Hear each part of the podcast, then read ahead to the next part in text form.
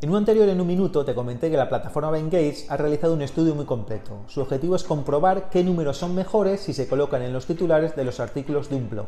Y para ello ha revisado 121.000 titulares de post que llevaban una cifra. La conclusión es que el 10, 5, 3, 4 y 7 son por este orden los mejores guarismos para poner en un título.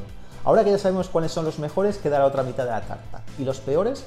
Hay algunos números que nunca debes utilizar en los titulares de tus artículos porque pueden significar un desastre para tu contenido. El 2 es el peor, según el estudio.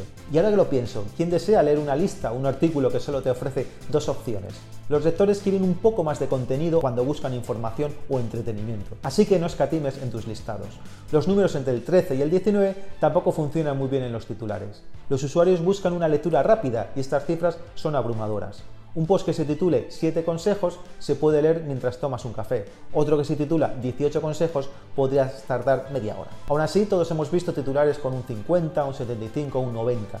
Estas listas dejan de ser artículos y se convierten en referencias que guardamos para ver después o leer a ratos. Ahora que ya sabemos los guarismos que mejor y peor funcionan, la siguiente pregunta es, ¿hay que ponerlos en número o en letra? Te lo cuento en otro en un minuto.